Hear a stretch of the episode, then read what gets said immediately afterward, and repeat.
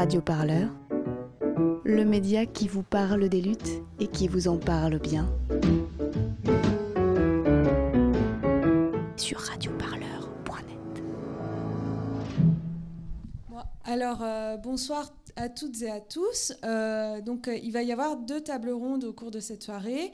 la première s'intitule Les déchets nucléaires, état des lieux, état des luttes.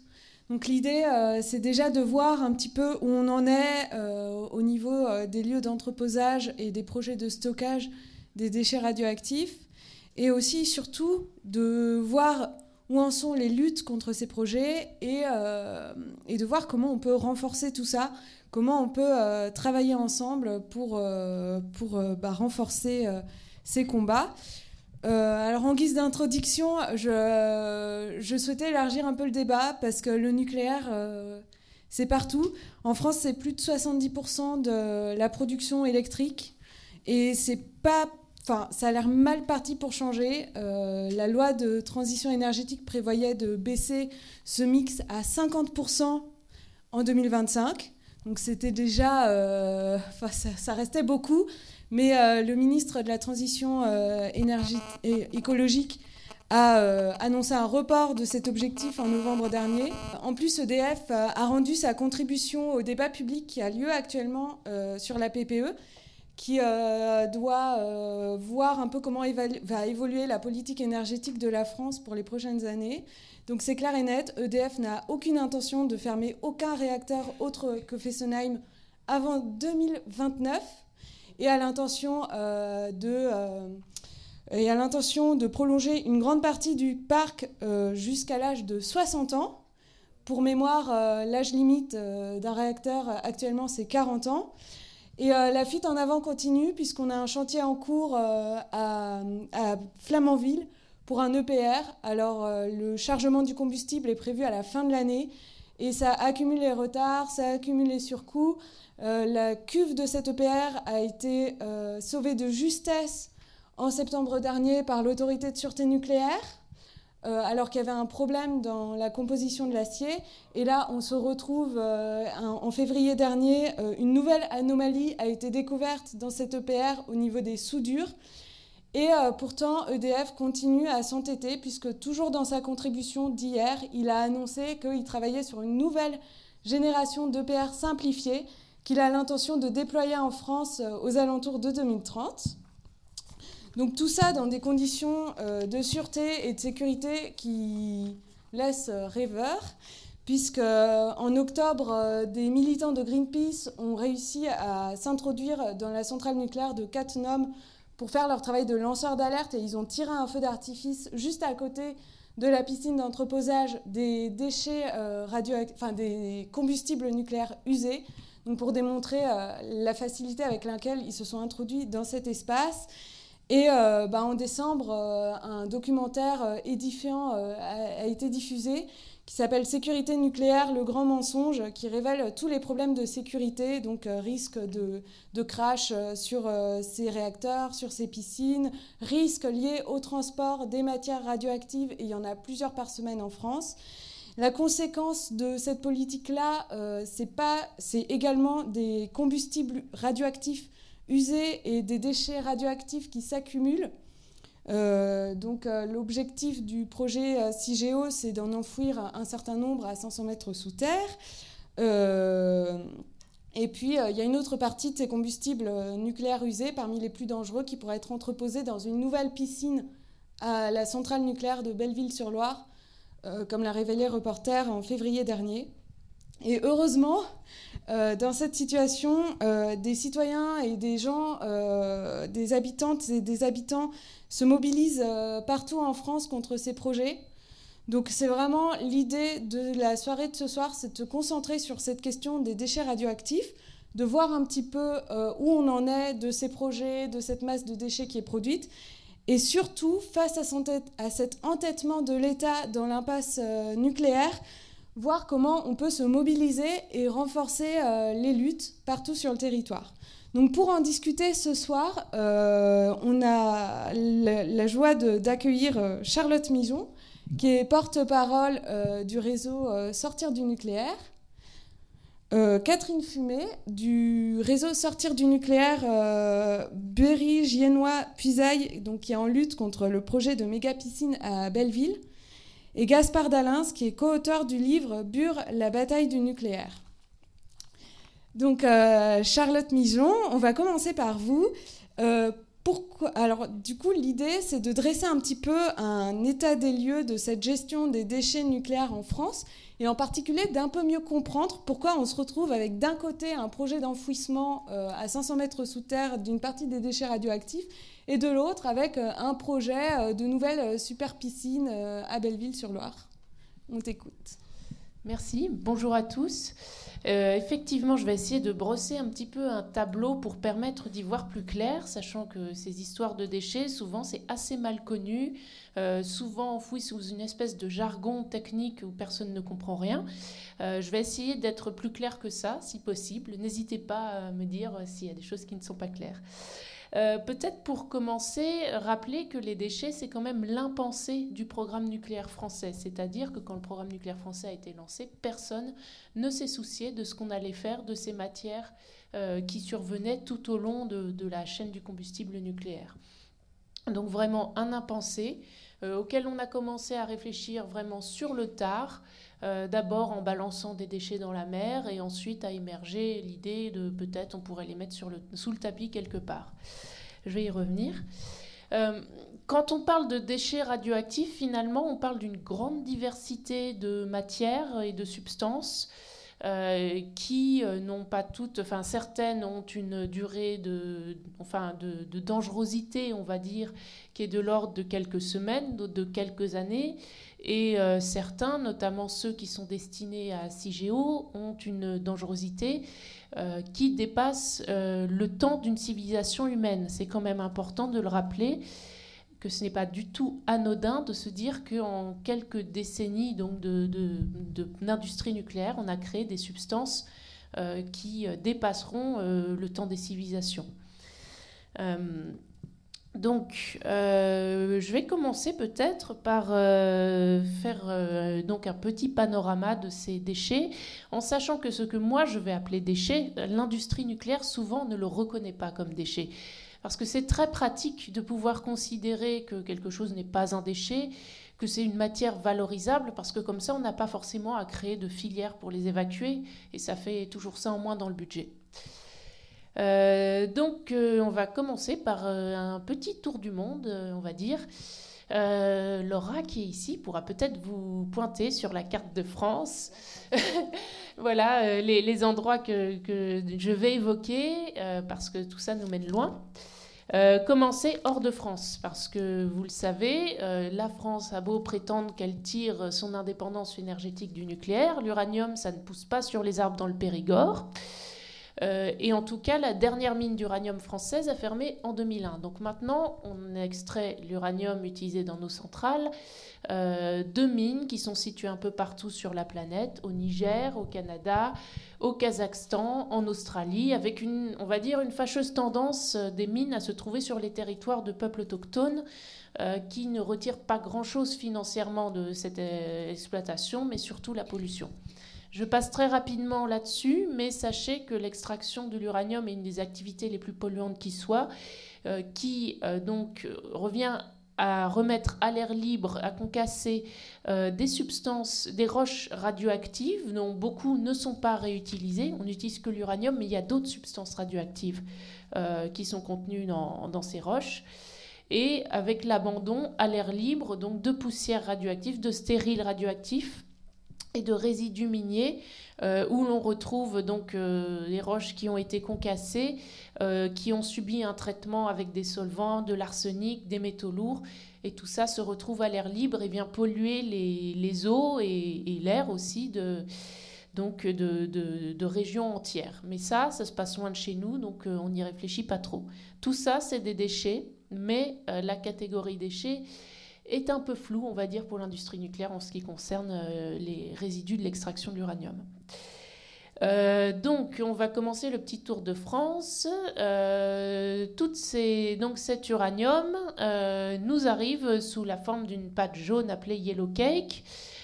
par des ports, alors souvent port de Sète ou de Fos-sur-Mer, mais aussi beaucoup par Hambourg, le port de Hambourg, et traverse toute la France pour arriver à l'usine Areva Malvesi, qui est donc près de Narbonne, où l'uranium subit ses premières transformations, il est raffiné, entre guillemets, euh, ce qui passe aussi par euh, des décantations dans des grands bassins qui contiennent euh, des quantités astronomiques de boue radioactive qui sont à l'air libre, qui sont aussi des déchets.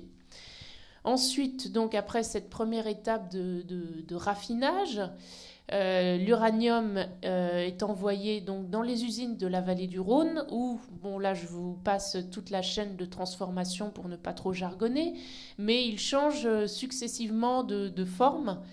il est d'abord gazéifié, puis réenrichi. et il faut savoir que l'enrichissement de l'uranium, donc, euh, consiste à séparer donc la, partie qui contient le plus d'uranium de celle qui en contient moins. Euh, ce qui veut dire que pour, euh, j'avais noté à peu près le, rapport, mais pour une tonne d'uranium donc enrichi, on obtient à peu près 6 tonnes d'uranium dit appauvri, donc qui ne contient pas une proportion d'uranium suffisante pour être utilisé dans les centrales. Et cet uranium appauvri, qui reste dangereux pendant des durées extrêmement longues, euh, de l'ordre du million d'années, euh, est entreposé notamment sur le site du Tricastin. Euh, ensuite, l'uranium est donc enrichi et transformé en combustible nucléaire. Ce combustible est envoyé dans les centrales un petit peu partout en France. Rapidement, euh, je vais dézoomer de la question du combustible pour vous dire que les déchets radioactifs, ce n'est pas que le combustible. Les déchets radioactifs, c'est aussi tout ce qui résulte euh, du fonctionnement euh, routinier de la centrale, c'est-à-dire par exemple tous les outils, tous les accessoires de manutention contaminés et usés. c'est également lorsqu'on change des équipements qui, se, qui ont été irradiés qui n'étaient pas radioactifs à l'origine, mais qui, le sont devenus euh, des déchets qu'il faut évaluer, évacuer, auxquels il faut trouver une filière. Euh, c'est également le bâtiment lui-même, euh, la centrale elle-même, qui devient finalement un déchet. se pose la question du démantèlement, avec en France une certaine problématique, c'est-à-dire que pour l'instant, il existe un seuil, on va dire, on ne peut pas rejeter des gravats radioactifs dans l'environnement c'est interdit. Mais l'industrie nucléaire aimerait bien, euh, pour euh, justement euh, pouvoir se débarrasser plus facilement de ces gravats-là, abaisser ou plutôt relever ce seuil de manière à ce que il y ait un risque de se retrouver avec des gravats radioactifs utilisés ça et là dans des matériaux de construction. Ça, c'est une problématique qui est importante aussi. Mais je vais passer rapidement là-dessus pour revenir sur le combustible.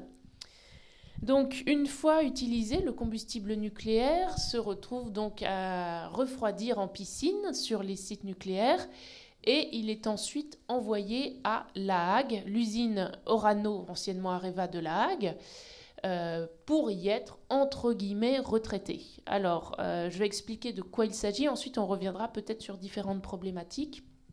Euh, le retraitement, ce n'est en aucun cas un recyclage. Euh, le but de cette opération, il faut quand même le rappeler au tout début, c'est parmi les matières qui composent le combustible usé, euh, d'en extraire une qui est recherchée, euh, à savoir le plutonium. Le plutonium, c'est une substance qui n'existe pas à l'état naturel, que l'on trouve seulement... Oula, il va falloir que j'aille vite. donc, dans les réacteurs nucléaires après utilisation et euh, qui, à l'origine, était recherché pour faire la bombe. Donc, cette opération de retraitement ne constitue pas un recyclage, constitue juste à séparer les différents éléments qui composent le combustible usé. On sépare l'uranium qui n'est plus assez enrichi, euh, le plutonium qui est prétendument réutilisé, en réalité un peu réutilisé pour la bombe, un peu réutilisé pour faire du combustible MOX, mais c'est surtout des, dizaines de tonnes qui s'accumulent et dont on ne fait rien et qui sont extrêmement dangereuses. Et à la fin, euh, ce qu'on appelle les produits de fission, qui sont les substances les plus dangereuses, euh, qui je fais trop. Et du coup, euh, juste, euh, qu'est-ce qu'on va retrouver dans CIGEO et dans la piscine de Belleville? Alors justement, justement, donc dans CIGEO, on va retrouver donc ces fameux produits de fission qui sont les substances les plus dangereuses, qui concentrent à elles seules 99% de la radioactivité. donc on a la riche idée en France de les enfouir à 500 mètres sous terre. En ce qui concerne la piscine de Belleville, j'ai dit que les combustibles étaient amenés à La Hague pour être retraités. Euh, il se trouve que euh, sont stockés dans des piscines et ces piscines débordent parce que nous produisons trop de déchets. Et euh, l'industrie nucléaire, plutôt que de fermer le robinet, a eu l'idée d'ajouter une nouvelle bassine. Et donc, c'est ainsi qu'on se retrouve avec un projet de piscine, euh, enfin piscine, donc un grand bassin où seront stockés donc euh, les combustibles dans de l'eau pour y refroidir à Belleville-sur-Loire. Et peut-être Catherine pourra en parler, mais la, piscine de Belleville est destinée à accueillir quand même, euh, en particulier des combustibles dits MOX, donc qui sont plus réactifs, qui sont plus chauds, plus dangereux. Euh, tout ça, donc euh, voilà, euh, au bord de la Loire, zone inondable, au cœur des vignobles du Sancerrois. Et pas moins de entre 69 à 93 cœurs de réacteurs, donc des quantités extrêmement importantes. Je laisserai peut-être Catherine parler de, de, Belleville et si je peux finir sur CIGEO. Une minute. Une minute? Ouais. voilà. Donc, euh, CIGEO, qu'est-ce que c'est? C'est donc un projet d'enfouir à 500 mètres sous terre les déchets radioactifs les plus dangereux euh, dans le petit village de Bure, dans la Meuse, donc aux confins de la Meuse et de la Haute-Marne. Pourquoi avoir choisi ce site? Pas pour ses propriétés géologiques, mais surtout parce que dans cette région-là, il y a 6 habitants au kilomètre carré et que donc euh, la résistance est un peu plus compliquée. Bon, maintenant, il y a beaucoup de gens qui sont arrivés à Aubure, il y a un peu plus de 6 habitants au kilomètre carré, ça change un peu la donne. Et pourquoi Bure? Donc, euh, le projet CIGEO, quelques chiffres. C'est 280 km de galerie, un projet de stocker 80 000 mètres cubes donc de déchets sur une surface de 680 hectares. Pour acheminer tous ces déchets, ça voudra dire euh, pendant quasiment un siècle euh, deux convois de, donc de trains chargés de déchets radioactifs par semaine, donc avec tous les risques que ça entraîne. Et donc ce projet CIGEO, euh, malgré les très nombreuses recherches qui ont été faites, eh bien, il y a des failles de sûreté qui sont considérables. On va aborder euh, le sujet avec euh, Gaspard Dalins. Euh, Gaspard Dalins, vous avez coécrit Bure, la bataille du nucléaire, qui raconte la lutte contre justement ce projet d'enfouissement des déchets radioactifs en couche géologique profonde. Est-ce que vous pouvez nous dire un peu comment, dans cette zone qui compte 6 habitants au kilomètre carré, s'est construit cette forte opposition au projet? Merci. Bonjour à tous. Donc, en fait, il faut bien voir que Bure, c'est une lutte héritière aussi des, anciennes luttes qui ont été menées euh, contre euh, l'enfouissement des déchets, notamment euh, dans la mer. En fait, ça c'était dans les années 70. et puis ensuite, la tentative d'enfouir les déchets, notamment dans les Deux-Sèvres, euh, à Segré, à Bourdiré, à Neuvy-Boin, en fait, dans les années 80, euh, à 500 mètres, euh, pareil, enfouissement sous terre. Et donc c'est des luttes qu'on ne connaît pas trop en fait, dont on a peu entendu parler, euh, mais c'était des luttes euh, victorieuses en fait et, très intéressantes parce que la Russie, ces luttes ont réussi à agréger énormément de, gens, la population locale, des habitants, des paysans, euh, des chasseurs avec des écologistes pour lutter contre la nucléarisation de leur territoire et, la destruction de leur espace de vie en fait. Et, et je crois que c'est des luttes dont on entend peu parler dans le, on va dire dans le panthéon des, luttes dites euh, écologistes. On parle souvent de Larzac, de, de Plogoff, mais qui connaît par exemple ici dans la salle à Segré, Neuvy-Boin, Bourdiré C'est des petits villages où il s'est passé quand même des, des, batailles rangées, notamment entre des, centaines de tracteurs face à des, euh, à des centaines aussi de gendarmes mobiles, euh, des blocages, des sabotages, enfin vraiment une, lutte très forte et très vive. Et donc Bure est l'héritière de, de, ces luttes-là parce que en fin de compte, l'État a décidé dans les années 90, là je brasse très, large, mais a décidé dans les années 90 de changer de stratégie et d'installer cette poubelle nucléaire qu'elle a rebaptisée laboratoire. Hein, C'était plus, une poubelle mais un laboratoire. dans un territoire désert, comme tu le disais Charlotte, désertifié avec 6 habitants au kilomètre carré. Mais ce qu'il faut voir, c'est que cette lutte, dès, dès, le début, dès la volonté d'implantation euh, de l'Andra sur ce territoire, il y a eu une, résistance, une résistance forte. Et aujourd'hui, euh, CIGEO n'est plus seulement synonyme, euh, enfin pour les opposants, elle est plus seulement synonyme euh, bah, d'un grand projet inutile et imposé. C'est aussi un moment de vie. Quoi. Des gens ont, consacré 20 ans de leur vie en fait à, ce projet et, ça a été 20 ans de désillusion, 20 ans aussi de, de mépris, parfois d'humiliation en fait pour imposer ce projet euh, à une population euh, rurale et, euh, paupérisée. Et, donc dès le début, il y a eu des mobilisations qui n'étaient pas assez conséquentes compte tenu de, la démographie. Il faut imaginer que des élus opposés au projet avaient rencontré à l'époque Lionel Jospin et, et avaient dit tous les arguments techniques, et notamment les, risques d'incendie, les risques de contamination des nappes phréatiques, euh, et, la conseillère de Lionel Jospin leur avait dit euh, directement mais, vous avez raison, hein, mais le projet va quand même se faire. Et alors, euh, il avait dit mais pourquoi et, elle avait dit, cette conseillère, bah, mettez 10 000 personnes dans la rue et on pourra en reparler. Et, il disait, mais comment voulez-vous qu'on mette 10 000 personnes dans la rue en Meuse? Et sa réponse, il s'en rappelle très bien, c'est euh, et ben c'est bien pour ça que la Meuse a été choisie. Donc voilà, le début en fait euh, de la mobilisation a été, euh, a été très dur et s'est confronté en fait au cynisme de l'État et, à son autoritarisme.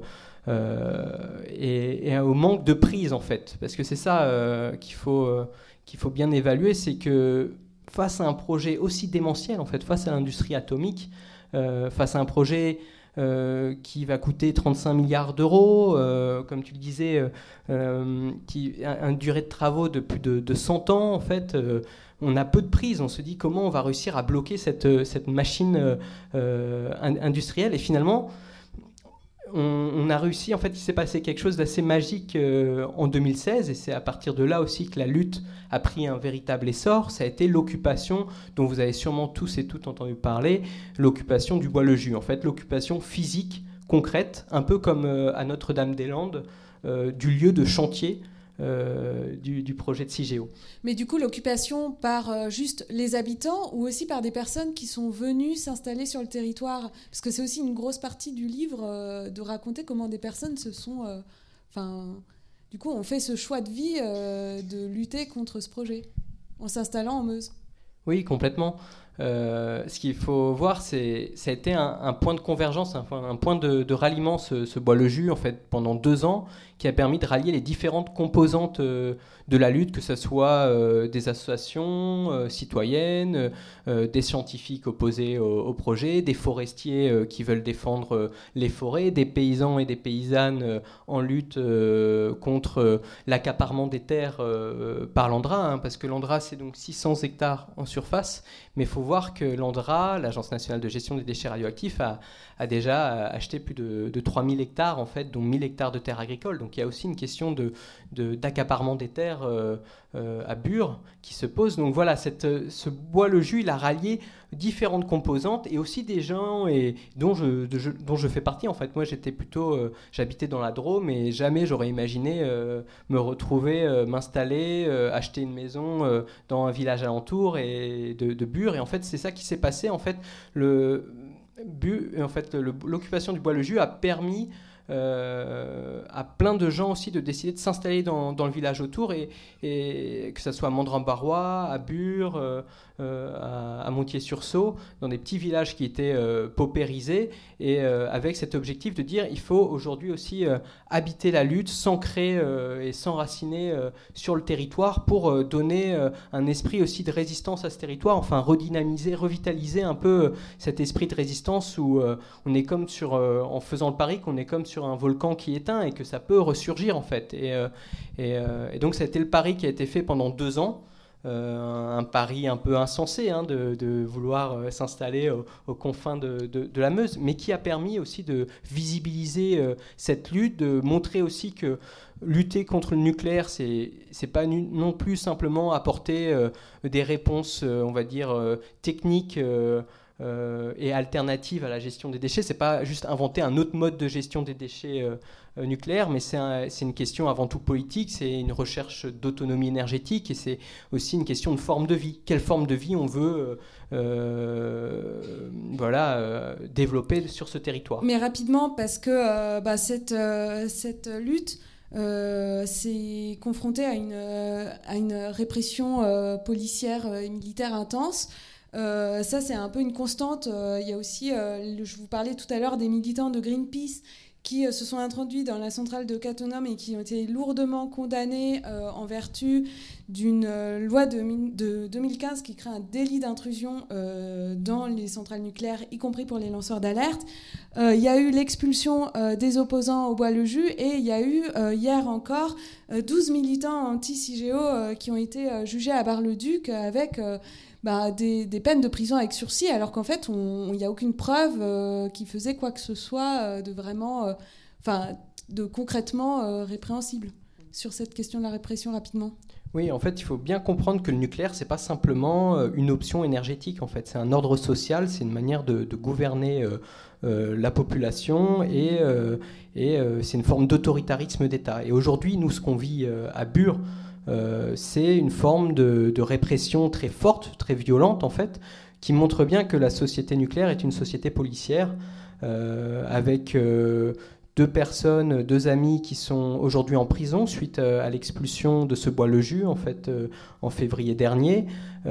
Plusieurs personnes qui ont eu des condamnations de prison avec sursis, des amendes, euh, des euh, gardes à vue, euh, et surtout cette menace qui nous plane, cette épée de Damoclès qui est de nous associer à une association de malfaiteurs, qui est une manière de criminaliser les luttes. Hein. On sait aussi ce que ça a pu créer notamment à Tarnac et le fiasco judiciaire que, que ça a été. Mais voilà, l'État utilise l'asphyxie judiciaire en fait pour, pour réprimer les, les, opposants. Et c'est vrai que c'est assez dur. Après, il ne faut pas euh, tomber non plus que euh, dans cette... Euh, enfin, ne parler que de la répression, parce que sinon, c'est on, on, fait le jeu de cette asphyxie-là. Et il y a aussi l'idée, aujourd'hui, malgré la violence en fait de, la situation et du, contexte actuel, on l'a vu aussi à Notre-Dame-des-Landes, l'expulsion du Bois-le-Jus était la répétition générale en fait pour Notre-Dame-des-Landes. Hein. Euh, ça, je pense que c'est maintenant c'est très clair, quoi. Euh, et face à cette stratégie du choc, euh, en fait, il y a les moyens, il faut se lever, il faut, il faut pas courber les chines. Et, voilà, ça a été très difficile ces derniers mois parce que la répression a été féroce. Mais on appelle malgré tout tout le monde à venir manifester ensemble notre opposition au projet CIGEO et ben, le 16 juin prochain et, à relancer une nouvelle à continuer la bataille en fait euh, contre Bure. Quoi. Rien n'est encore euh, fini. Il n'y a toujours pas de déchets nucléaires à Bure. Donc euh, Catherine Fumé, vous c'est un autre territoire, donc le centre et les bords de Loire avec bah, énormément de centrales nucléaires, quatre centrales nucléaires sur les bords de ce fleuve. une autre lutte contre ce projet de méga piscine qui a été révélé euh, en février. Euh, le 1er mai, euh, vous organisiez, enfin, il y avait quatre jours de mobilisation Tchernobyl-sur-Loire avec des débats, des manifestations. Comment on passe en trois mois de la révélation d'un nouveau projet nucléaire à bah, cette mobilisation réussie euh, et comment, comment ça se passe euh, les, premiers, les premières semaines, les premiers mois de euh, la construction d'une nouvelle lutte antinucléaire? Alors, bon, c'est vrai que les luttes ne sont pas les mêmes partout. Hein. c'est vraiment lié à des territoires, à des histoires. Euh, là où on est, donc euh, on, vit entre deux euh, centrales, hein. celle de Belleville-sur-Loire où il y a deux réacteurs 1300 MW et celle de Dampierre-en-Burly. Elles sont à distance de 45 km, hein, c'est pas très loin. celle de Dampierre où il y a donc quatre réacteurs 900 MW, celle de Dampierre a bientôt 40 ans, celle de Belleville 30 ans. Donc il y a depuis 40 ans un petit noyau d'irréductibles antinucléaires qui n'a pas complètement euh, lâché euh, l'affaire, mais avec des retombées. Enfin, c'est une région qui avait eu une grosse récession au niveau économique, et donc avec des. enfin, EDF, enfin, les, centrales sont euh, les principaux employeurs, hein, aussi bien au niveau des employés EDF que des très très nombreux sous-traitants qui interviennent au moment des, arrêts de tranche euh, pour la maintenance, etc. Et puis ça, arrose toutes les communes euh, environnantes par des retombées fiscales et puis par, euh, parce que ça fait vivre les commerçants, les artisans, les gens qui ont des logements, etc. Donc on est dans un endroit où il y a donc une, une base continue de contestation antinucléaire et en même temps, il y a beaucoup d'échos. Où il y a euh, en même temps donc une grande apathie euh, de la population. Euh, il y a eu un, pic de, mobilisation juste après Fukushima, où on a réussi à faire une manif avec 150 personnes. On a fait une réunion d'information sur la sûreté nucléaire avec 250 personnes à l'époque, en 2011, et puis après, prut, décrescendo. Bon, là, donc, il y a l'annonce le 13 février par reporter de cette piscine. Euh, illico, il y a reprise euh, par les médias nationaux qui, sont, qui ont débarqué à Belleville le, 13 février. Euh, TF1, France 2, France 3, BFM TV, enfin, etc. Et donc une, espèce de choc médiatique. Et, et là, les gens de, de, la région qui ont toujours vécu avec le nucléaire, qui se posent plus de questions par rapport à ça, bah, ça leur fait bizarre et je pense qu'il y a quelque chose qui change la donne, c'est l'idée d'être associé à ce qu'on a, parce qu'on a essayé d'employer le terme surtout de poubelle nucléaire, hein, c'est-à-dire de, vivre à côté d'une poubelle, quoi, et donc d'être soi-même contaminé par l'idée qu'on est un déchet, euh, enfin qu'on vit dans une région qui est, qui est considérée comme bonne à ça, quoi. Euh, donc là, il y a eu euh, des réactions euh, qui n'ont jamais eu lieu avant. Il y a quelques maires qui ont fait des réactions publiques en disant qu'ils étaient contre, qu'ils étaient opposés à ce, projet, ou qu'en tout cas, il fallait que ça soit de très courte durée, mais si c'était long, il n'en était pas question. Il y a une communauté de communes qui a, qui a manifesté son opposition. Il y a le président du conseil euh, régional de la région Centre-Val de Loire qui a dit qu'il inciterait tous les maires de toute la région Centre à s'opposer à ce projet. Donc euh, voilà, des, élus qui, qui, regimbent un peu, euh, deux collectifs citoyens de riverains qui se sont euh, constitués très rapidement, un dans la Nièvre, un dans le Cher, dans le Sancerrois. Alors des gens qui réagissent en disant pas de ça chez nous. D'abord, pas de ça chez nous, quoi. Euh, surtout que le Sancerrois, bah, c'est Sancerre, c'est Pouilly, il y a les coteaux du Giennois, il y a les crottins de Chavignol, et puis euh, donc économiquement, il y a quand même une ressource à préserver. Euh, le, le Sancerrois veut aller vers une perspective biodynamique, etc. Donc ça la fout mal. et puis donc des collectifs, des pétitions aussi. Et donc nous, comme on est une association euh, costaud quand même, on a, on a des adhérents, on a un site, on a des, des, liens qui se sont construits avec les journalistes locaux, on a quand même une, capacité à, fédérer, donc on a fédéré tout ça. On a, on a, on a fait apparaître euh, les pétitions, on a, on a pris contact avec le collectif, on leur a donné des billes aussi au niveau de la connaissance du nucléaire, et donc il y a maintenant des questionnements, c'est pas seulement pas chez nous, mais peut-être pas ailleurs non plus. Euh, ils se posent vraiment des questions sur ce que c'est que ces déchets. Euh, donc, du coup, euh, nous on s'est dit bon, il n'y a aucune, forme, aucune information publique, hein, puisque la, seule réaction d'EDF ça a été ni de démentir. Ils n'ont pas dit non, ça n'aura pas, pas lieu, ça ne se fera pas, et ils n'ont pas dit oui, ça se fera. On est dans une espèce d'entre-deux. Euh, donc nous, on s'est, on, s'est posé en, pourvoyeur d'informations et de réunions publiques. On a donc organisé une réunion publique pour essayer de rassembler tous ces gens. On a eu 300 personnes euh, à, cette réunion publique d'information avec Bernard Laponche, ce qui est vraiment du jamais vu euh, dans, ce coin-là. Et puis, concomitamment avec cette annonce euh, et cette espèce de frémissement d'éveil, il y a eu euh, l'expulsion du bois-le-jus euh, le 22 février, je crois, c'est ça. Et donc, on, a, on a impulsé quand même des, des, réactions, enfin des rassemblements. Il y a eu l'infotour, hein, la, personne, les, deux personnes qui ont vraiment sillonné toute la région centre pour créer des, comités de soutien à Bure en même, au même moment. Et nous, on a créé aussi une coordination régionale tout au long de la Loire qui regroupe tous les groupes antinucléaires depuis Belleville jusqu'à Nantes, en passant par les Deux-Sèvres, euh, la Sarthe, euh, le Maine, le Loir-et-Cher, euh, enfin, vous voyez, les, centrales de Chinon, de Civaux, de Saint-Laurent, etc. Et donc, il y a eu une espèce de, rencontre entre les comités de soutien et toute cette agitation antinucléaire. Et c'est ça qui a débouché sur les quatre jours de mobilisation. C'est très intéressant, justement, cette, question de Comment, alors vous avez commencé à fédérer les différents groupes locaux, ensuite il y a eu des alliances euh, et des regroupements régionaux, ensuite vous avez dit qu'au même moment il y a eu euh, des réactions de solidarité avec Bure. Comment ça se passe concrètement? Parce que euh, bah, ensemble on est plus fort.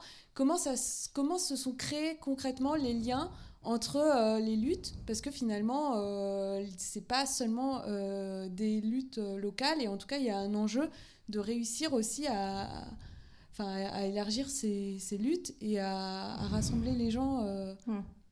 Alors comment ça se crée? Bah, Je pense que c'est parce qu'il y a, enfin, il y a des liens entre des personnes hein, aussi qui, qui, existent déjà ou qui se, qui se qui, cristallisent, enfin des choses qui se font, des rencontres. Euh, bon, nous, euh, dans notre coin, il y avait quand même des gens, et moi, je suis allée plusieurs fois à Bure, enfin, il y a des gens qui sont quand même allés euh, pour la réoccupation du bois, pour les 100 000 pas, les 200 000 pas, enfin, etc. Donc, il y avait un peu une connaissance quand même de ce qui se passait là-bas, plus avec le réseau quand même qui relaie beaucoup la lutte là-bas.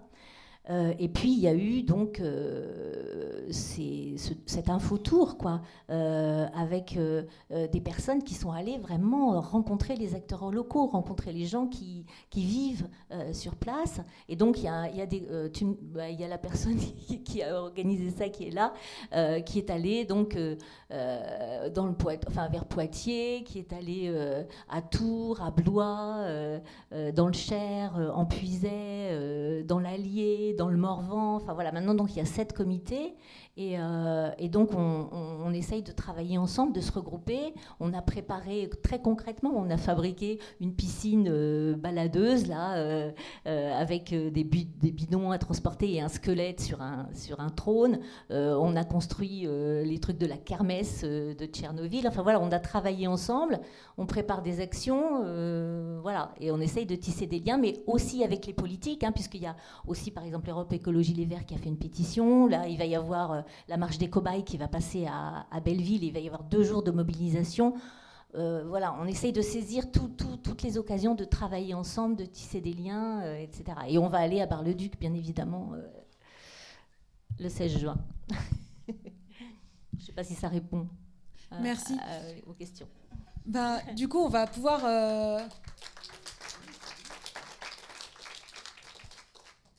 On va pouvoir euh, maintenant, dans un deuxième temps, on a à peu près un peu plus d'une demi-heure euh, bah, discuter ensemble de, ces luttes et de comment les renforcer. Euh, bah, j'ai envie de poser une première question, peut-être du coup pour nos trois invités. Comment on peut, on, voit quand même qu'il y, a du changement, il y, a une lutte qui se réinvente.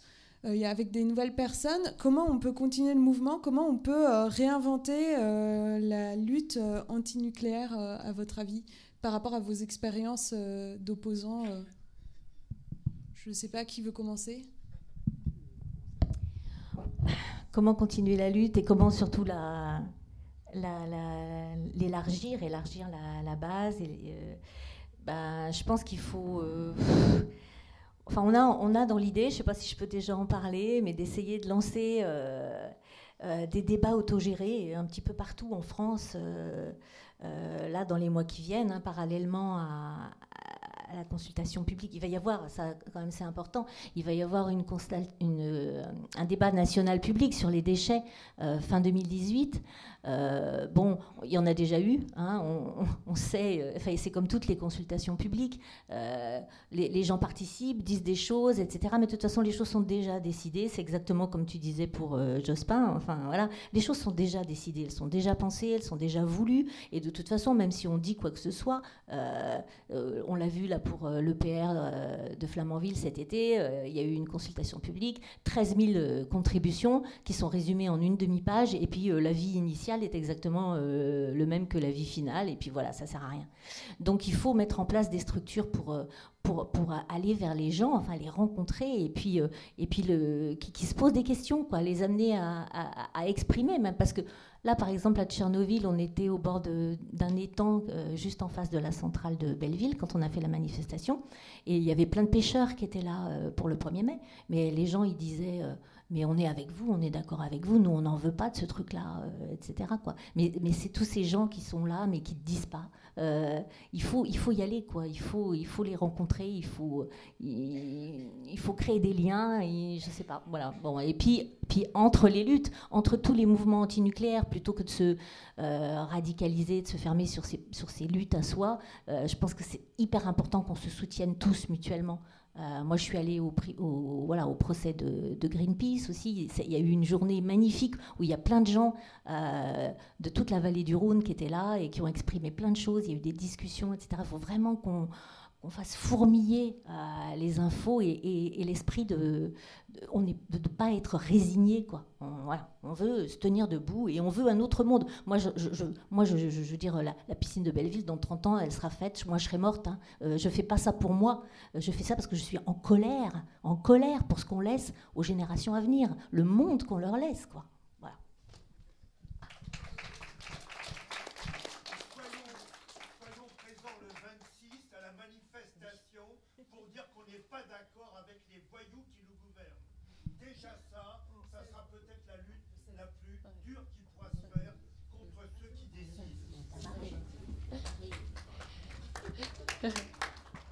Juste, j'ajouterai quelques mots parce que je pense que les gens qui sont implantés dans une lutte locale peuvent en parler beaucoup mieux que moi.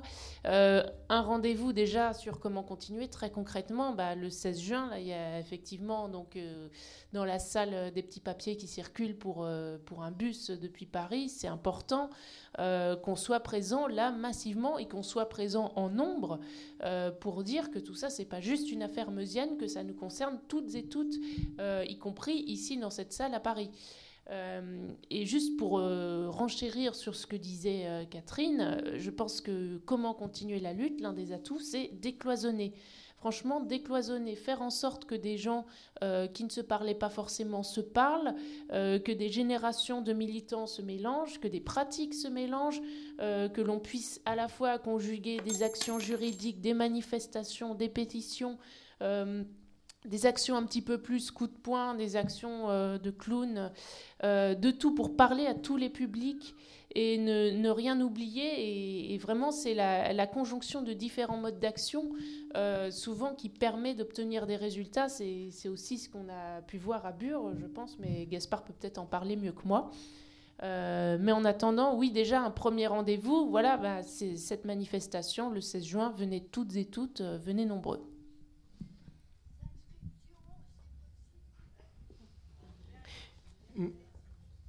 La flamme du mouvement antinucléaire, en fait, elle, a existé, elle a été très présente. Il faut, se rappeler quand même des mobilisations dans les années 70, en fait, à Crémalville, où il y a eu plus de 50 000 personnes qui ont manifesté. Euh, il y a eu des mobilisations très fortes à Golfech, en fait, contre euh, l'implantation d'une centrale nucléaire. Donc, euh, il y a eu des mobilisations très fortes, et là, il s'agit de savoir comment on ranime cette flamme. Et c'est sûr que c'est toujours un peu défaitiste, un peu dur de lutter contre quelque chose qui est déjà là.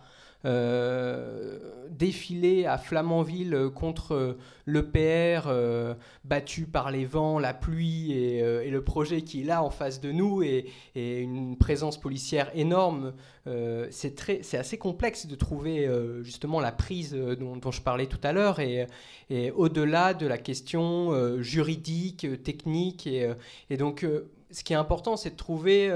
en fait, l'intérêt de Bure, c'est que c'est un projet qui est qui est pas fait en fait, et qui en même temps concerne toute la filière parce que c'est euh, l'extrême aval de la filière, euh, c'est l'intestin atomique. En fait, on peut euh, constiper la filière pour faire une belle métaphore en bloquant en bloquant CIGEO. Mais, mais c'est important en fait de voir qu'on a une prise sur des projets qui, qui, ne sont pas là. Et après, euh, qui ne sont pas encore faits. Et après, euh, ce qui est important, c'est articuler, euh, comme tu le disais, des pratiques. Nous, c'est quelque chose à Bure qui a été très important dans notre ADN, à la fois allier des barricades de terrain, que ce soit au bois le jus, de défendre territorialement un espace en fait et physiquement face parfois à des gendarmes mobiles et d'assumer ce rapport de force, cette conflictualité, d'allier ça à des barricades juridiques avec une équipe d'avocats euh, survolté, euh, euh, et, aussi une question médiatique, une question de visibilité, de comment rendre visible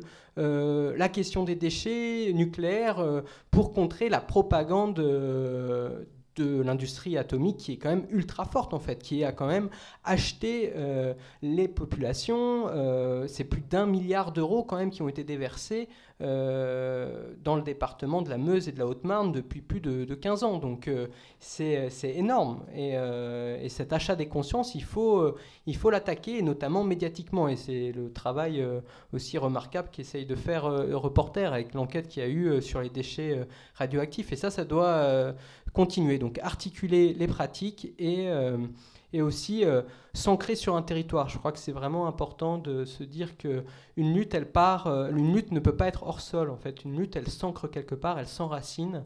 à travers aussi la défense d'un espace qui est vécu, d'un espace sensible, d'un bien commun comme ce que pouvait représenter le, bois-le-jus pour les habitants de la Meuse et, et de Mandran-Barrois notamment. Donc voilà quelques pistes. Je vous en prie si vous avez des questions. Euh, oui, moi c'est pour euh, revenir sur euh, la centrale de Belleville. Bon, c'est une région que je connais assez bien. Y a, bon, ce qui est vrai, c'est qu'il faut réussir à mobiliser énormément la population. Sauf que dans cette région, qui est le Cher et la Nièvre, c'est une région complètement sinistrée en termes d'industrie. Petit à petit, les industries se sont retirées, avec la complicité d'ailleurs euh, des différents élus qui ont occupé les différents postes qui pouvaient exister, ce qui fait que la centrale de Belleville est à l'heure actuelle un gros pourvoyeur d'emplois sur la région. Donc moi j'ai des amis qui travaillent sur la centrale de Belleville, y compris d'ailleurs euh, des élus politiques qui sont euh, sur la région de Cône-sur-Loire, les grosses villes, etc qui effectivement ne se mobiliseront pas puisque eux-mêmes occupent des postes d'ingénieurs sur la centrale. Donc c'est une vraie problématique parce que en plus, bon, comme vous l'avez dit, tout le monde est habitué maintenant à vivre avec le nucléaire. Tout le monde a son ordinateur, tout le monde a, la lumière. On sait qu'on a, on a presque oublié effectivement, sauf quand il y a des accidents. Euh, ce, qui, ce, qui, ce, qui, existe aussi, c'est que pour l'instant, il n'y a aucune, aucune, euh, il n'y a pas eu de comment, de travail éventuellement sur quelle autre énergie on peut produire plus proprement. Et ça, c'est très important parce que on nous a bassiné, par exemple, avec euh, les éoliennes, etc., tout ça. D'ailleurs, il y a un projet d'éolienne dans la région, vous devez être au courant, hein, qui en fait a été stoppé parce que les agriculteurs qui au départ euh, ont accepté que ce soit installé, maintenant commencent à reculer, euh, bon, parce qu'ils s'aperçoivent, ainsi que les écologistes. Bon, les éoliennes, je veux dire, sur le tout en haut, là, les éoliennes en bord de mer, bon, il y a des mouvements qui sont montés depuis très très longtemps parce qu'on s'est aperçu qu'au niveau halieutique, ça va provoquer mais des accidents graves. Et c'est vrai que les gens euh, sont difficiles à mobiliser. Bon, dans des régions en plus comme Belleville, enfin la région, c'est sinistré. Il y a un taux de chômage énorme. Euh, qui plus est, bon, les élus, je pense, ont besoin éventuellement de développer et l'écotourisme, etc. Donc, ils vont être facilement achetables. Ils vont être facilement achetables sur ce projet. Moi, je suis la première, effectivement, à lutter pour que ça ne s'installe pas, mais je pense qu'il faut déjà, éventuellement, qu'on puisse pousser, c'est des luttes, quoi, pousser, excusez-moi l'expression, pousser au cul nos élus pour qu'ils recréent des emplois, pour que les gens ne se sentent pas en insécurité. Parce que si on ferme demain la centrale nucléaire, je veux dire, c'est des milliers, des milliers de personnes qui vont se retrouver vraiment dans une précarisée, quoi, des familles entières précarisées. Je pense qu'on peut prendre encore une ou deux brèves euh, questions et puis ensuite prendre une première euh, vague de réponses de la part de nos invités. donc le jeune homme et puis ensuite le monsieur là. Oui, alors j'aurais une première remarque un peu en lien avec ce que disait Madame, c'est que le, nucléaire a certains risques et certains déchets. Et c'est le cas de toutes les énergies, qui, notamment les énergies fossiles, qui représentent quand même 80% des énergies en France. Euh, qui émettent du dioxyde de carbone euh, qui est dangereux climatiquement pour des milliers d'années. Euh, et donc, et les, bon, les énergies renouvelables qui ont aussi énormément de défauts, qui présentent beaucoup de métaux, qui ne sont pas non plus recyclables, les, les, éoliennes et les panneaux solaires. Euh, donc pour moi, mon avis, c'est que la priorité, c'est d'abord, et je pense que la plupart des gens seront d'accord, de drastiquement diminuer notre consommation d'énergie, euh, et que c'est comme ça qu'on pourrait éventuellement fermer les centrales nucléaires. si on le fait, si on ferme d'abord les centrales nucléaires avant de, diminuer drastiquement notre consommation d'énergie, moi, ça me fait un petit peu peur. Et ma, question, c'est, euh, de toute façon, actuellement, on a beaucoup de déchets nucléaires. ils sont là. quelle est la, meilleure solution, selon vous, pour y faire face Qu'est-ce qu'on peut faire de mieux? On va prendre la question du monsieur euh, et puis ensuite on va bah, écouter les réponses. C'est pas une question, c'est juste euh, un rappel. Euh, parce que la première chose qu'il faut faire si on veut se battre, c'est de ne pas perdre la mémoire. Gaspard a rappelé que ça s'est fait, que Bure s'est fait sous le gouvernement Jospin, mais il n'a pas rappelé, par exemple, qu'il y avait une ministre écologiste qui n'a pas osé démissionner à cette époque-là. Et à l'époque, même les Verts étaient divisés sur cette question. Il y en avait une partie qui était en train de manifester dans une euh, route totalement déserte et sous la pluie à Bure. On était quelques centaines à l'époque, en 98. Et euh, d'autres restaient tranquillement euh, dans les couloirs du pouvoir en continuant toute une série de compromissions sur lesquelles euh, on a accepté de fait la continuation du nucléaire et le choix du tout nucléaire qui a été fait et poursuivi pendant des années. Euh, une deuxième chose, euh, quand on est en face d'un immeuble qui est en train de s'écrouler, on met d'abord les gens qui l'habitent en sécurité et ensuite on se pose le problème de quel sera l'urbanisme de la ville. La situation du nucléaire en France est de ce type-là. Il faut d'abord arrêter le nucléaire et ensuite on va se poser le problème de comment on va produire, euh, bon, dans euh, ce, rassemblement de petits vieux qu'était le, euh, le Forum mondial antinucléaire, il y a eu par exemple des tentatives de discuter de comment on peut arrêter, comment concrètement on peut arrêter. Il y avait certain, un certain nombre d'idées qui ont été avancées à ce moment-là, mais c'est vrai que dans les médias, c'est un type de voix qui n'est presque jamais entendu. Ne serait-ce que comme problème à poser, et pas seulement le fait de dire on pourra arrêter le nucléaire peut-être un jour quand il y aura d'autres formes d'énergie il faut se rappeler que la plupart de l'énergie produite en France est par le nucléaire et que ce choix du tout nucléaire a été fait pour rendre impossible le fait de pouvoir penser qu'on arrête de le faire. Comme d'autres pays l'ont fait. En Italie, ils ne sont pas revenus, euh, revenus à la bougie. En Allemagne, ils sont en train de le faire. Et d'autres l'ont fait encore. Merci. Alors, euh, du coup, je propose qu'on écoute les réponses avant euh, d'engager peut-être d'autres questions si on a le temps. On a euh, trois grandes questions, si j'ai bien compris la transition énergétique et la question des emplois. ensuite, la question de qu'est-ce qu'on fait des déchets qui sont déjà là. Et puis ensuite, bah, du coup, la question de la pression sur les politiques. Qui veut répondre sur transition énergétique, emploi? Peut-être Charlotte Mijon? Oui, alors euh, Catherine répondra également. Euh, juste peut-être euh, deux petites choses. Il a été dit, les gens ne savent pas qu'il y a... Enfin, on est condamné au nucléaire. Non, on n'est pas condamné au nucléaire, on n'est pas condamné à EDF non plus. je voudrais juste rappeler qu'il existe un fournisseur d'électricité 100% renouvelable qui s'appelle Enercop, auquel on peut souscrire très très facilement. Euh, je vous encourage tous à le faire. D'ailleurs, ça permettra d'accélérer le, euh, développement des énergies renouvelables. Euh, juste pour dire, effectivement, les centrales, c'est des bassins d'emploi. Effectivement, ça représente des emplois. Effectivement, les sous-traitants qui travaillent dans les centrales représentent des emplois aussi. Euh, mais il euh, ne faut pas exagérer non plus. Un, site nucléaire, euh, c'est pas Florange, quoi. Ce sont des gens qui ont quand même, pour une grande partie d'entre eux, des qualifications très très importantes, qui ont des possibilités de reconversion. Et il ne faut pas oublier que le but, c'est pas euh, on ferme tout et paf, voilà. C'est fermé, mais fermé pour d'autres énergies. Et les énergies renouvelables, elles ont un potentiel qui est quand même extrêmement important.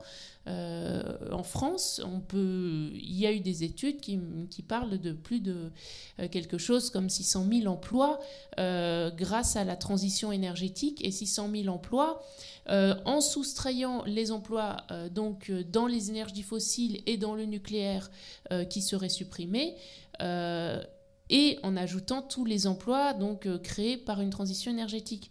Alors bien sûr, on ne part pas sur les mêmes modèles, on ne part pas sur un gros site où il y a 1000 personnes qui travaillent, on part sur des choses beaucoup plus diffuses. Et c'est sûr que ça représente quelque chose qui, voilà, c'est changer de modèle. Euh, mais on n'y est pas condamné. On n'est pas condamné à, à continuer dans le nucléaire. Et juste pour parler emploi, ce qu'il ne faut pas oublier non plus, euh, c'est que souvent l'industrie nucléaire s'abrite derrière la question des emplois, alors même qu'elle maltraite il n'y a pas d'autre mot euh, qu'elle maltraite les personnes qui travaillent pour elle. Euh, il ne faut pas oublier le sort notamment des sous-traitants de l'industrie nucléaire euh, qui, pour des salaires souvent assez dérisoires, sont dans des conditions de travail extrêmement pénibles. Certains qui, ont un mode de vie nomade, qui doivent aller de centrale en centrale, qui sont exposés à des doses de radioactivité élevées. Et parce que pour faire fonctionner ces centrales, eh bien oui, il faut qu'il y ait des hommes qui travaillent, on ne peut pas tout robotiser.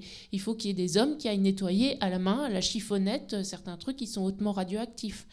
Et euh, actuellement, nous, on est de plus en plus contactés au niveau du réseau sortir du nucléaire par des sous-traitants du nucléaire qui dénoncent leurs conditions de travail, qui dénoncent le fait qu'ils ont contracté une maladie professionnelle et que c'est pas reconnu, euh, pas reconnu, qui dénoncent des conditions de travail qui qui sont aberrantes, qui provoquent de la souffrance au travail et qui en plus ne leur permettent pas de faire leur travail correctement. C'est-à-dire que de plus en plus, eux-mêmes sonnent la sonnette d'alarme en disant Mais attendez, là on ne peut plus faire du bon boulot, on ne peut plus assurer la sûreté. Et Catherine pourra vous parler notamment de Belleville, où on a déposé une plainte euh, pour, je crois, 46, voilà, 46 infractions. Euh, avec des choses complètement aberrantes, avec des équipements qui sont plus en état de fonctionner, euh, tout simplement parce qu'ils sont pas suffisamment entretenus, euh, parce qu'il y a une organisation du travail qui est délirante. et donc oui, les emplois ils sont mis en avant, mais pour quelle maltraitance des personnes qui travaillent sur le site oui, alors je ne sais pas trop quoi rajouter. Bon, c'est vrai que par rapport à ce que vous disiez sur la situation à Belleville, euh, bon, la, centrale de Belleville, c'est à peu près 1200 emplois EDF euh, e et sous-traitants euh, confondus, et puis celle de Dampierre, 2000 emplois. Et c'est vrai que le scénario Négawatt, par exemple, que vous connaissez certainement au niveau national, et qui, parle d'abord, comme vous disiez, euh, monsieur, de réduire, parce que quand même on gaspille euh, l'énergie d'une manière éhontée. Je, veux dire, nous, euh, parce que parce qu'on a les centrales, mais il faut voir Dampierre, Burly et Belleville-sur-Loire, c'est son et lumière à gogo en permanence, parce qu'il faut l'utiliser. Cette, cette électricité qui est produite, il faut l'utiliser, quoi. voilà. Enfin, c'est qu'un petit exemple. Hein. Donc, euh, donc ce scénario négawatt, il a été travaillé, il a été décliné pour la région centre-Val de Loire, et à partir des, potentialités locales, à partir de ce qu'on a comme, euh, comme gisement euh, d'énergie, et avec euh, la perspective des créations d'emplois, des, créations d'emplois localisées, pas, pas délocalisées, parce que là, par exemple, il va y avoir le grand carénage à Belleville et à, et à Dampierre, et puis l'argument de création d'emplois pour la piscine, la construction de la piscine de Belleville, c'est le truc euh, complètement mis en avant par, euh, EDF. Mais, mais quels emplois? Enfin, des gens qui vont venir et qui vont repartir, mais pas des emplois euh, pérennes. Hein.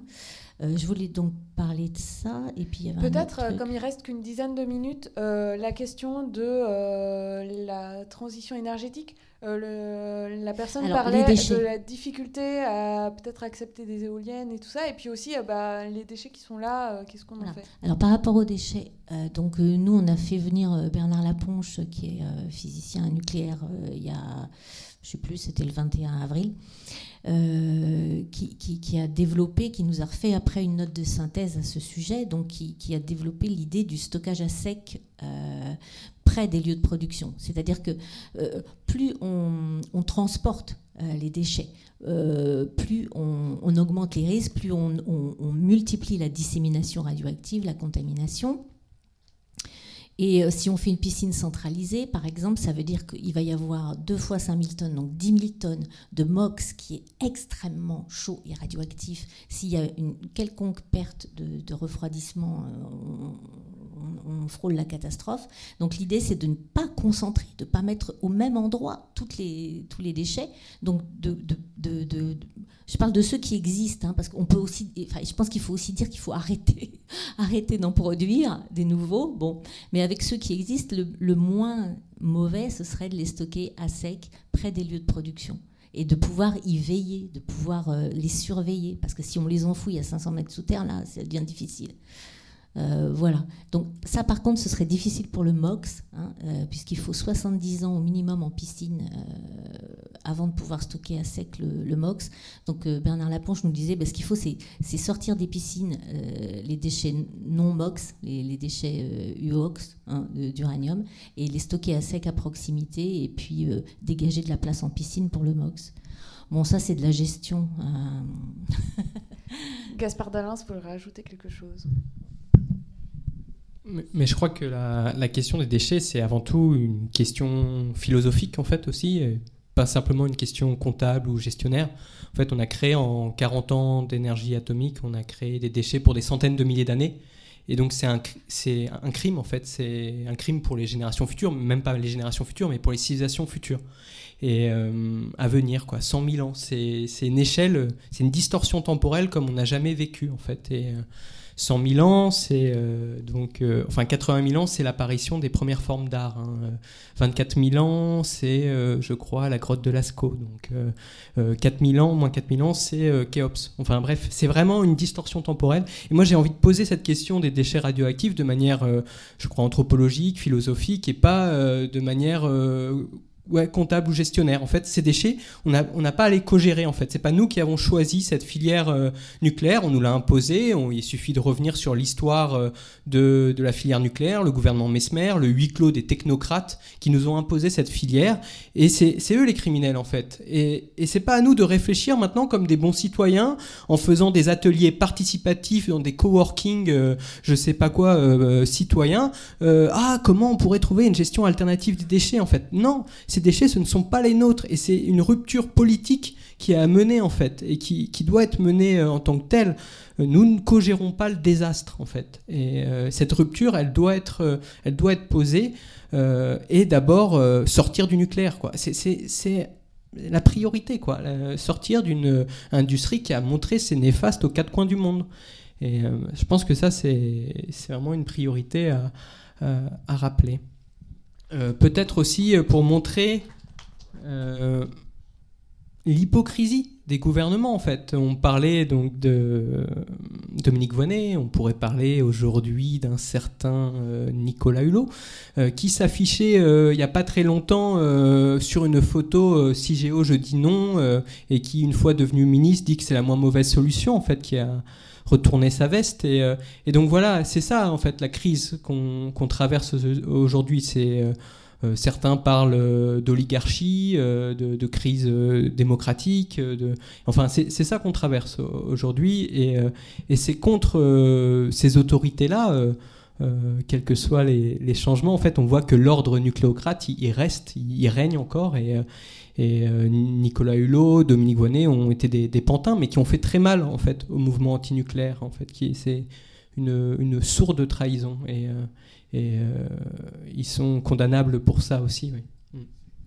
Euh, ben, du coup, on va laisser Charlotte euh, Mijon conclure parce qu'il n'y a malheureusement pas le temps de prendre une deuxième série de questions. Mais ensuite, il y aura une pause et les invités seront encore là. Et du coup, on pourra en discuter pendant la pause. Charlotte Mijon. La conclusion un peu difficile, peut-être pour euh, donc sur que faire des déchets, peut-être rappeler quelque chose. Euh, un petit parallèle euh, en France, il, agit, il existe une agence de l'environnement et de la maîtrise de l'énergie, l'ADEME, qui s'occupe notamment de toutes les questions de déchets ménagers. Et vous avez des injonctions permanentes réduisez vos déchets, faisons vide, ça déborde. L'agence qui est en charge des déchets radioactifs, est-ce qu'elle parle de réduction des déchets à la source? Non. C'est ça le principal problème. C'est que le, souci, on nous dit les déchets, ils sont là. Mais les déchets, ils sont là, c'est l'argument qui est souvent utilisé pour ne pas parler des déchets à venir qu'on continue à produire. Et donc ça, c'est quand même très important de le rappeler. Et c'est très important de rappeler également euh, que nos choix euh, de transition énergétique, nos choix de modèle énergétique auront une influence considérable sur le volume de déchets qui devra être géré. Parce que certes, il y a tous ceux du passé, mais selon qu'on arrête les centrales à 40 ans, à 50 ans, à 60 ans, qu'on les ad vitam aeternam, qu'on construit des nouveaux EPR, la quantité n'est pas du tout la même. Et donc ça, c'est vraiment important de le rappeler. Et, l'argument les déchets, ils ne sont là, ils sont là, ne doit pas être utilisé pour euh, avaliser cette espèce de fuite en avant. Ceci dit, effectivement, il y a les déchets du passé. Et ce qu'il faut quand même rappeler, euh, c'est que euh, à l'origine, il y avait plusieurs pistes de gestion des déchets radioactifs qui étaient prévues par la loi. Il y avait plusieurs pistes. Il y avait la recherche continue, la recherche pour diminuer la radioactivité. Il y avait l'entreposage en, subsurface. Et puis tout d'un coup, on a décidé que c'était enfouissement en profondeur, enfouissement en profondeur et enfouissement en profondeur. Et donc, euh, il y a une espèce de fermeture complète de toutes les autres pistes. Peut-être parce que faire euh, un trou à 500 mètres sous terre, c'est une aubaine pour le BTP. Je ne sais pas. Euh, mais en tout cas, c'est peut-être pas anodin. Et ce qu'on constate, c'est que là, on nous dit CIGEO est la moins mauvaise solution. Non, c'est la seule solution actuellement sur la table parce qu'on a fermé toutes les autres portes. Ça, c'est ça qu'il faut dire. Et ce n'est pas parce que c'est actuellement la seule solution sur la table qu'il faut se précipiter dedans. Parce que ce qu'il faut rappeler quand même, euh, rapidement, c'est que CIGEO présente des failles de sûreté qui sont intrinsèquement liées à ces choix de conception. C'est-à-dire qu'il y a des risques d'incendie souterrain, il y a des risques d'explosion souterrain. La configuration même du site fait qu'il y aura des rejets en surface importants. La, possibilité de récupérer les déchets en cas d'accident n'est pas garantie. La possibilité même d'intervenir en cas d'accident n'est pas garantie.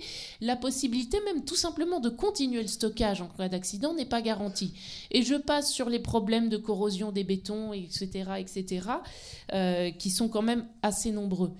Et donc, on a ce projet sur la table, et en plus, il n'est même pas sans doute financièrement réalisable, euh, sachant qu'il y a eu aussi, bon, euh, je pourrais en parler pendant des heures, mais tout un micmac autour du coût de CIGEO qui a été soigneusement caché par l'Agence pour la gestion des déchets radioactifs, qui a été revu à la baisse pour faire plaisir aux producteurs de déchets radioactifs qui souhaitaient provisionner le moins possible. Et donc, si ça se trouve, leur beau projet qui déjà ne tient pas la route, qui présente des failles importantes, eh bien, avec les provisions actuelles, il n'est même pas constructible. Il y a des impasses sur la sûreté encore plus importantes à faire. Et donc, effectivement, moi, je rejoins Gaspard. On n'est pas là pour faire des petits ateliers participatifs pour dire comment allons-nous bien gérer nos déchets radioactifs. C'est pas nous qui avons choisi de les produire. Mais euh, ce qu'on peut dire à l'heure actuelle, il y a une urgence. L'urgence, elle est d'arrêter d'en produire. Et après, dans tous les cas, les déchets qui sont là actuellement destinés à CIGEO, il faut qu'ils refroidissent encore pendant des décennies. Donc on n'a pas le couteau sous la gorge par rapport à ça.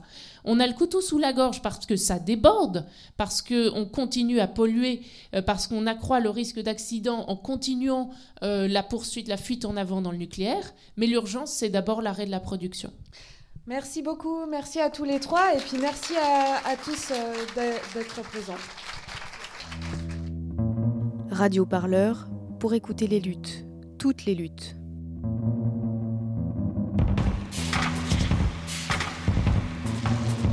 Retrouvez-nous sur radioparleur.net.